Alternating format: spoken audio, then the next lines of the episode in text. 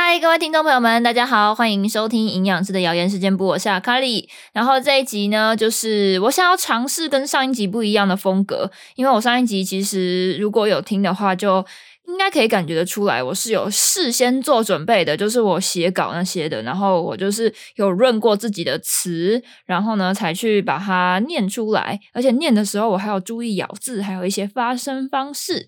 然后我后来又仔细想一想。我自己喜欢听的 podcast 是什么样子啊？嗯，举例，我很喜欢听好味小姐的 podcast，然后就是他们三个人会聊天，我很喜欢那种聊天的氛围，然后感觉就像是他们三个在谈论一个我有兴趣的话题，然后就在旁边听。那或者如果是以单口而言的话，我就还蛮喜欢听伯恩的博音这个 podcast 节目。后来我就想一想。其实好像以念稿或者是念的像是主播讲东西一样的方式，好像不是大家应该不会太喜欢。好，反正呢，这一集我就打算以这种不写稿，然后想到什么就讲什么的方式来跟大家聊。不过，虽然我没有写稿，但是我还是有想一下今天这一集主要聊的是什么东西。那跟大家分享一下，我这一周真的是度过了我在研究所时期最忙最忙的一周。因为这一周呢，我刚好就是有一堂课，他要报一个 paper，然后虽然只要报他的材料方法，但是。你为了那个材料方法，你还是得去找很多相关的资料，然后 reference 还有一些其他的 paper 也是要看，所以付出的心力也不少，而且也是要做 PPT 上台的，所以你还是要润过自己要讲什么东西，然后再来就是我要报 seminar。所以这礼拜呢，等于是我报了两个 paper，然后 seminar 的那一个东西呢，就是大家可能如果没有读研究所的话，没有办法理解，所以我跟大家解释一下，报 seminar 或者是报 paper 是一个什么样的概念。简单来说，就是你选一个自己有兴趣的主题，然后去看它的论文，然后呢，论文里面呢，通常都会有几个主要的架构，然后有分成 original。跟 review 的 paper，那 original 就是作者原创 paper，也就是他从自己的这个假说，然后到 introduction，然后到一些这个 method 和 material，就是材料方法，然后再来就是会有一个 result，然后最后就是。它有一个 discussion，然后再一个 conclusion，就是一个 original 的 paper，它会有的一个基本架构。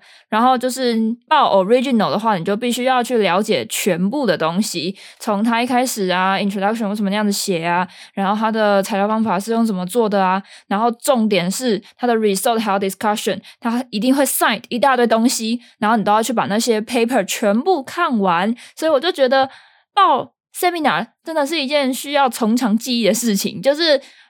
我觉得很少人能够在很短的时间内把这个东西准备好啦，尤其是在研究所而言，老师都会在台下问问题，然后同学也都会针对你的报告来去发问，所以我觉得其实需要准备还蛮久的。那这礼拜是换我去报 review，那 review 就是作者会去看很多的 paper，然后把它整理成一个嗯，有点像是参考书、教科书这种概念，就是。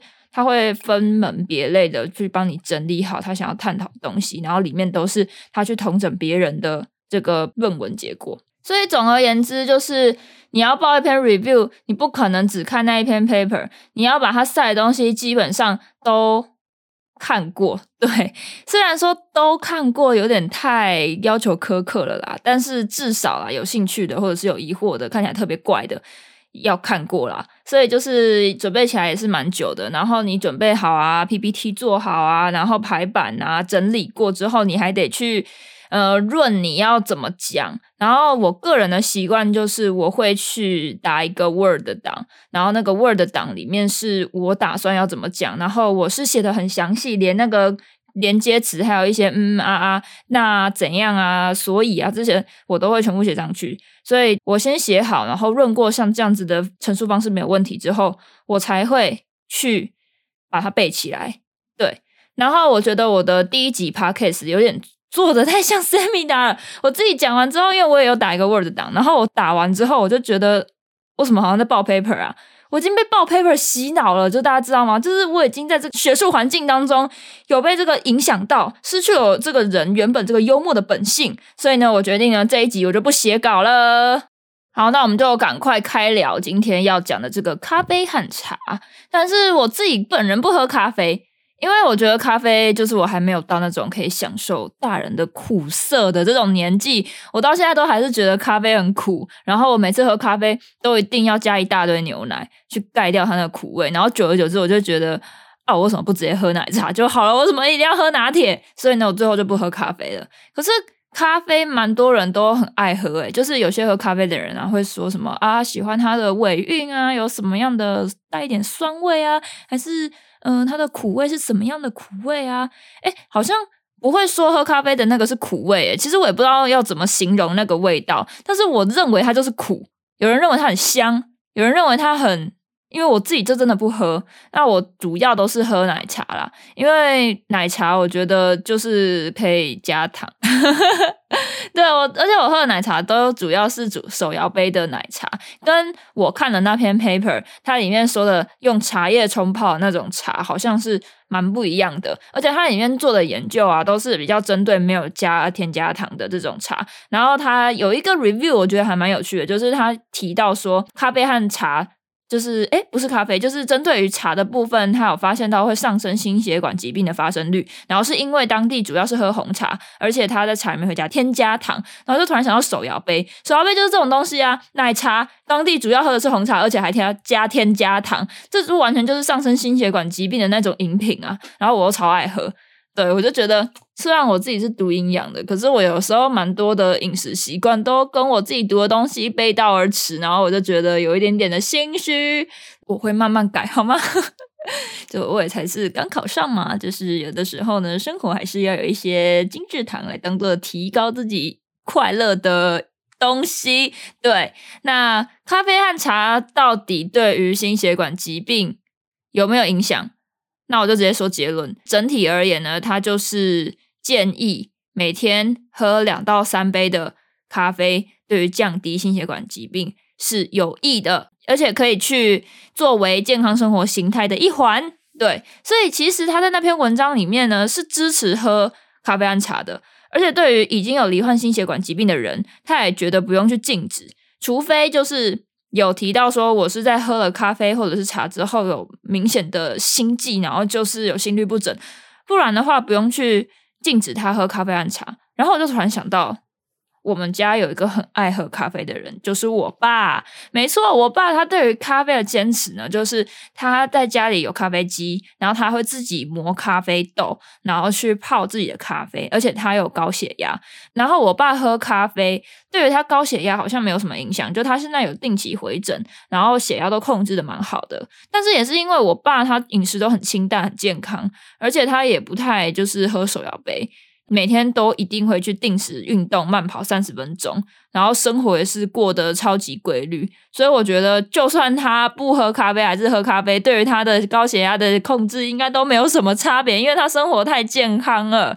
那我自己就觉得说，对于已经患有高血压的患者而言，如果说你平常就是生活形态本来就很烂，然后日夜颠倒，要吃一大堆垃圾食物，然后也不运动，其实咖啡对于你。的这个预防或者是控制血压，反而是没有什么帮助的吧？就是因为它的相关因素太多了，不只是喝咖啡会影响到血压，你的运动还是主要的这个问题吧。所以喝不喝咖啡对于心血管疾病，其实也不能够说啊，我就喝多喝咖啡，我就预防心血管疾病，好像也不是这样子说的。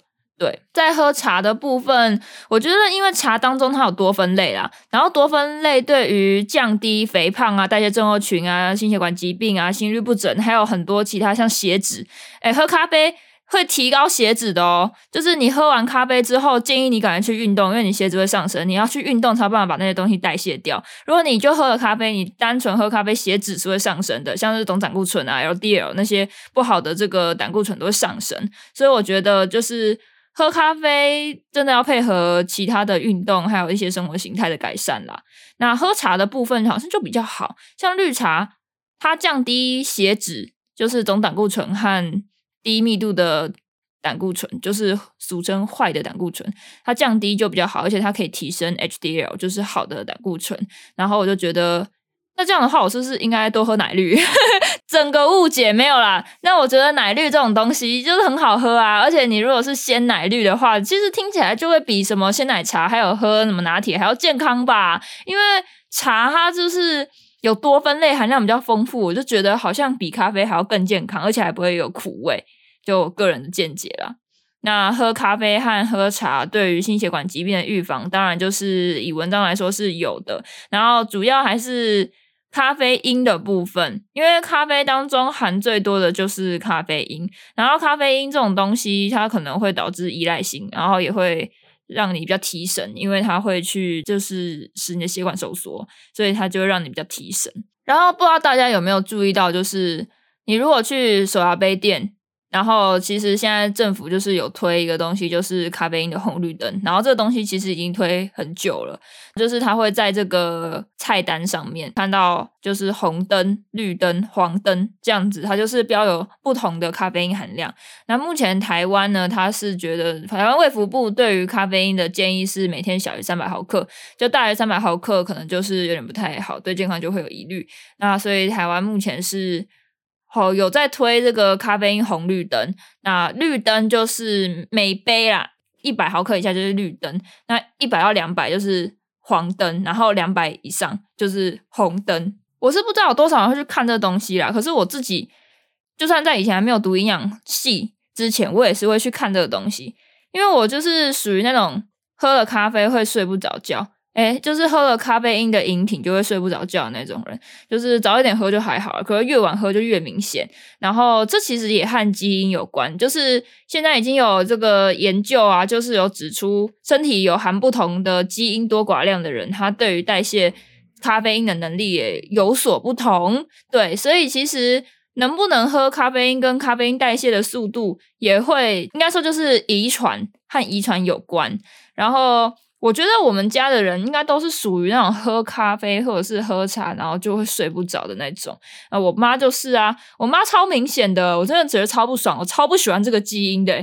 这个基因有好有坏啊，就是可能人家晚上都喝咖啡，喝了好几杯，然后都还没有办法有达到提神啊。我只要在下午喝一杯奶茶，我整个晚上就睡不着觉。所以就是其实。有好有坏啦，看你的目的是什么啊。不过我个人是蛮讨厌这个技能的，因为有时候我晚上也想喝奶茶。对，那本篇文章它最后是有提到说，嗯，根据观察型的研究，每天喝两到三杯的咖啡是安全的。可是我就想到了一个，就是因为美国它的咖啡因的建议量是每天小于四百毫克，可是台湾是三百毫克，所以每天两到三杯的咖啡对于台湾人而言是可以的吗？会不会太多啊？因为一杯咖啡的含量差不多是九十五毫克的咖啡因，如果喝到三杯的话，以台湾来说就爆表了。所以我觉得以台湾人而言，应该最多就两杯吧，两杯咖啡已经差不多了吧？你就早上起来提神啊，下午再一杯，差不多就这样。